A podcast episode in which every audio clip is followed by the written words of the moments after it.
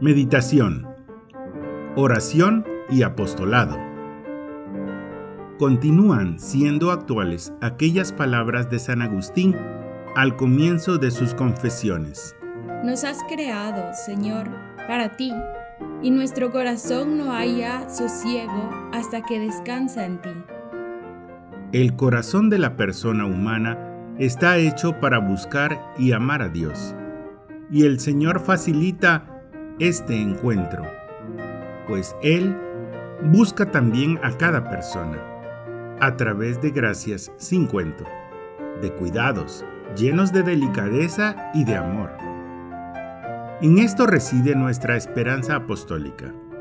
A todos, de una manera u otra, anda buscando Cristo. Nuestra misión, por encargo de Dios, es facilitar estos encuentros de la gracia Hoy, en nuestra oración, le pedimos al Señor que nos enseñe a darlo a conocer a los que nos rodean, con el ejemplo de una vida alegre, a través del trabajo bien realizado, con una palabra que mueva los corazones.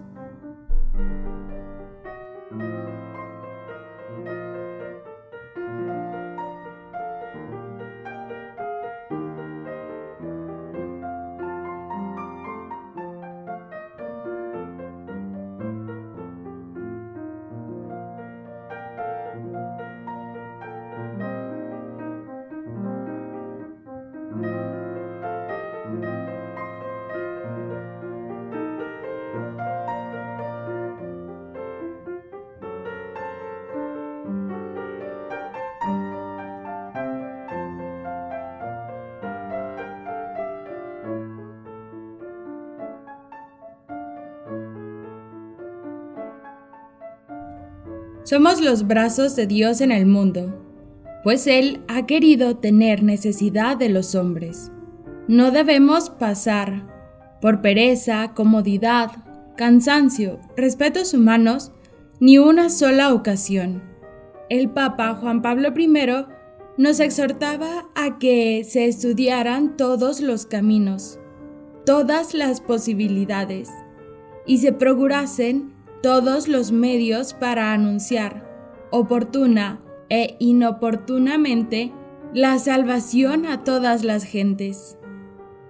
Por eso, debemos sentir la responsabilidad personal de que nadie, con quien estuvimos algún trato, pueda decir al Señor, Omine, non veo.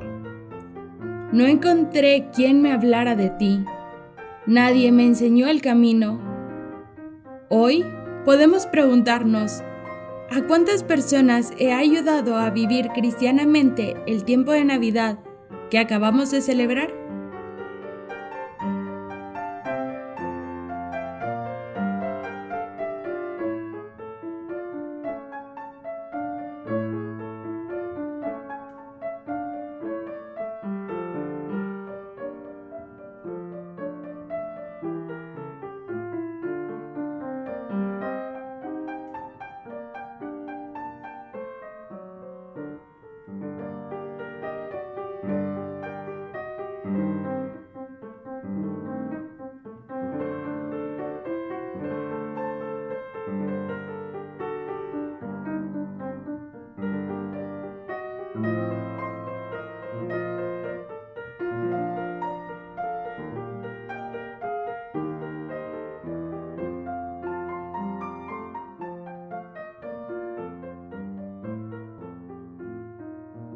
No podríamos ser instrumentos del Señor sin cuidar con esmero la vida de piedad, sin un trato verdaderamente personal con Cristo en la oración.